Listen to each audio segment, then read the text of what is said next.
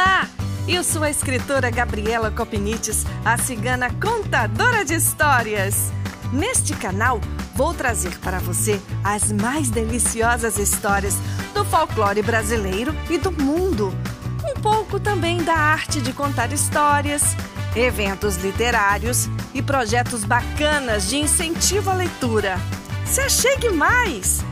As histórias libertam, consolam, ensinam e nos aproximam uns dos outros. Espero você no podcast da Cigana Contadora de Histórias.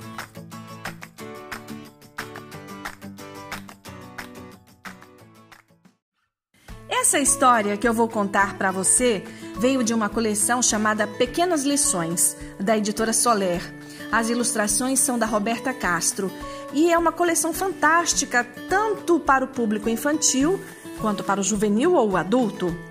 Essa versão do conto que eu vou contar para vocês se chama A Honestidade Sempre Vence. Mas quando ouvi-lo, provavelmente você vai lembrar de um outro muito parecido. É uma bela lição sobre a importância da honestidade, a virtude que transformou uma moça humilde em uma princesa. A minha história se chama A Flor da Honestidade.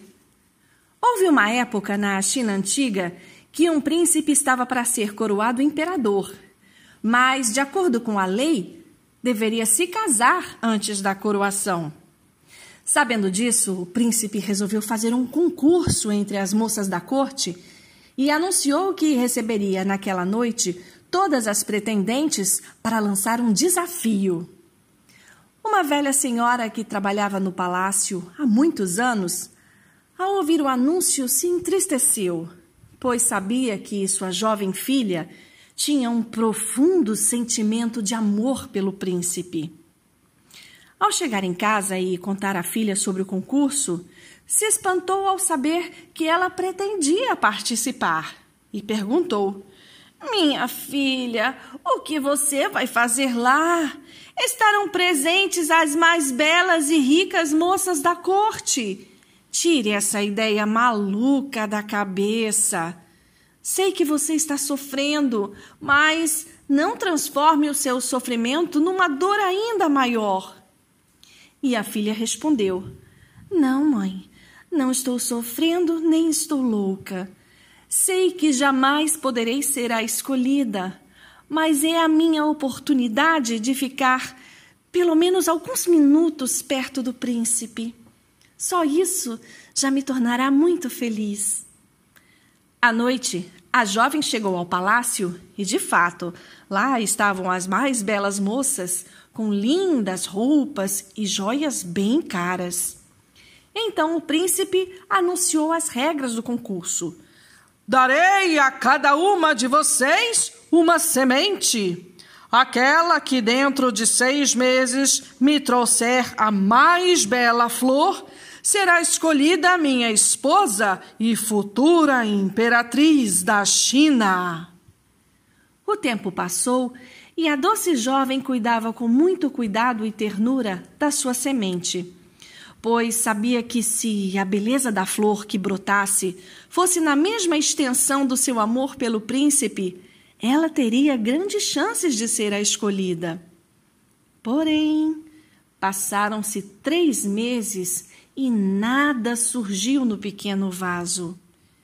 Dia após dia, ela ficava mais triste e sem esperanças, pois a sua semente não havia brotado. Por fim, os seis meses se completaram e nenhuma flor nasceu no vaso da jovem menina. Chorando, ela disse para sua mãe que, assim mesmo, voltaria ao palácio no dia combinado, pois queria apenas mais alguns momentos perto do seu amado príncipe. No dia e hora marcados pelo príncipe, lá estava a jovem, com seu vaso vazio, e encontrou todas as outras moças pretendentes, cada uma com uma flor mais bela que a outra e das mais variadas cores e perfumes. A jovem estava assustada e muito envergonhada pois todas tinham flores belíssimas e seu vaso não tinha flor alguma. Finalmente chega o grande momento. O príncipe vai de uma em uma e observa todas as lindas moças e as suas lindas flores com muito cuidado e atenção. Ao passar por todas as moças, ele anuncia o resultado.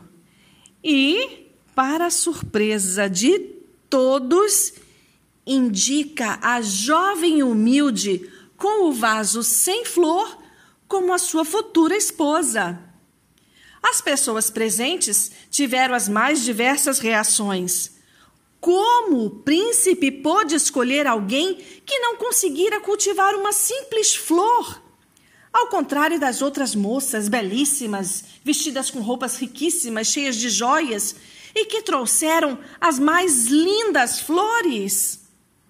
Então, calmamente o príncipe esclareceu: Esta moça foi a única que cultivou a flor que a tornou digna de ser a imperatriz, a flor da honestidade, pois todas as sementes que entreguei eram estéreis e não poderiam jamais brotar.